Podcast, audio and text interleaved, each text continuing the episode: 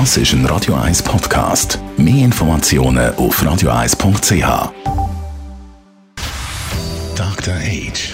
Der Vincenzo Paolino beantwortet die brennendsten Fragen rund ums Leben im Alter. Jetzt auf Radio 1.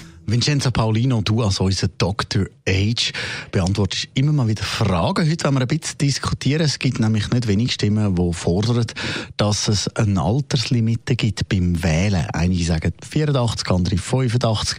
Das sind diverse Zahlen im Umlauf. Was meinst du eigentlich zu dem? Ja, ich habe diese Diskussion verfolgt ähm, und äh, auch die Argumente, die dafür sprechen, einfach mal so auf mich wirken lassen. Die Leute sagen nämlich, also die Anzahl der älteren Menschen nimmt zu. Ähm, Jüngere aufgrund der Demografie sind eher weniger. Und der eine Grund, das heißt, und Ältere gehen auch häufiger zur Wahl als Jüngere. Und auf der anderen Seite das Argument, die Probleme, die wir heute lösen müssen, zum Beispiel Klimawandel, das sind Probleme, die die nächsten 30, 50, 100 Jahre betreffen.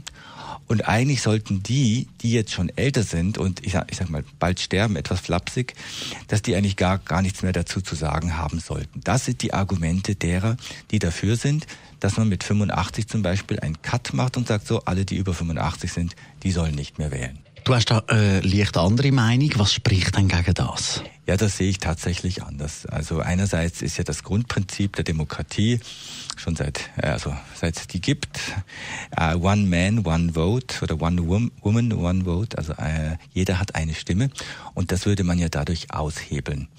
Und ich finde das falsch, denn es ist ja nicht am, allein am Alter geschuldet, wie man dann zum Beispiel abstimmt. Es ist ja nicht gesagt, dass jemand, der älter ist, dass dem die Welt egal ist in 50 Jahren oder in 100 Jahren. Wir stellen ja manchmal auch das Gegenteil fest, dass ältere Menschen sehr wohl sehr progressiv sein können, sehr auch die Natur schützen wollen und nicht nur jüngere. Also ich finde, man baut hier einen vollkommen unnötigen äh, Graben auf zwischen jüngeren Menschen und älteren.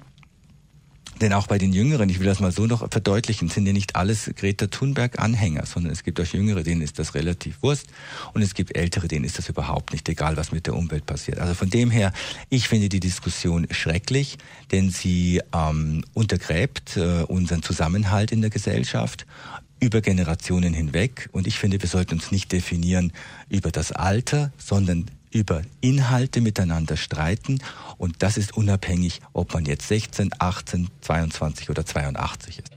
Und eben, also die Chance, dass das ja durchkommt, die wäre ja eh klein. Ja, jetzt könnte man lustigerweise sagen, nein, kommt natürlich nicht durch, weil die Älteren würden das ablehnen.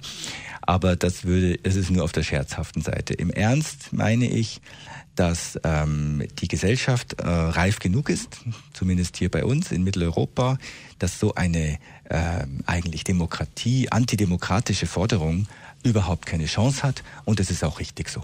Danke vielmals. Vincenzo Paulino, du also unser Dr. Age. Mehr von ihm gibt es jederzeit online unter radio1.ch oder nächste Woche wieder da, direkt live. Dr. Age.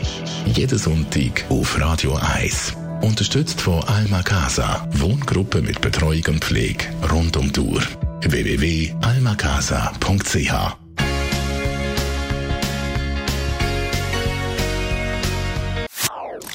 Das ist ein Radio 1 Podcast. Mehr Informationen auf radio1.ch.